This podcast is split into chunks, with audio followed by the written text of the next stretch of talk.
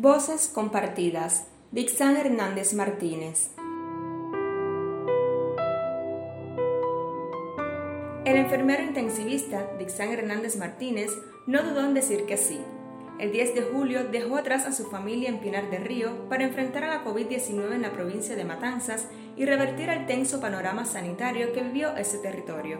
Desde ese día que llegamos sobre las 10 de la noche comenzamos a trabajar en el militar, donde había un índice grande de contagio.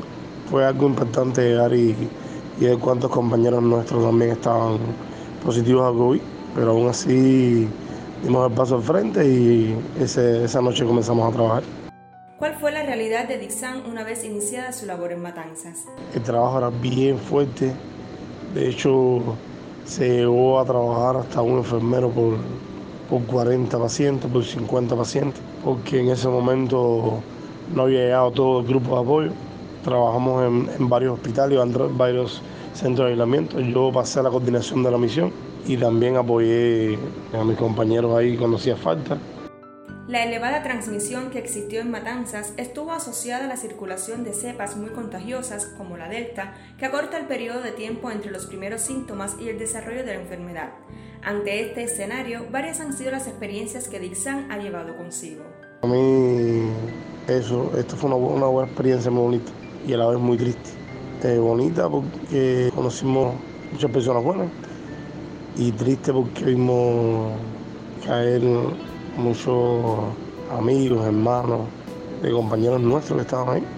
Estaban con nosotros en la misión y de su provincia los llamaban a los familiares, que alguno de sus hermanos falleció, porque falleció su papá. Y aún así, después de ir a sus provincias y regresaron y se incorporaron a la misión con esa tristeza en el alma, pero con el paso al frente ahí firme.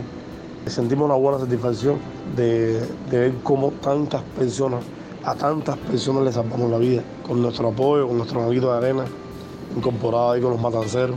Transcurridos los días, la letalidad en Matanzas comenzó a disminuir. Muchos colaboradores médicos apoyaron a la provincia luego de cumplir recientemente misión internacionalista en varios países.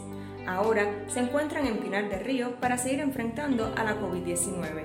Estamos aquí esperando que Pinar del Río baje esta letalidad que tiene y que ojalá sea bien pronto, que, que, todo vuelva a la normalidad. Los cubanos necesitamos que este país vuelva a la normalidad y volver a ser el país que éramos antes. Acabas de escuchar Voces Compartidas, una producción de Juventud Técnica.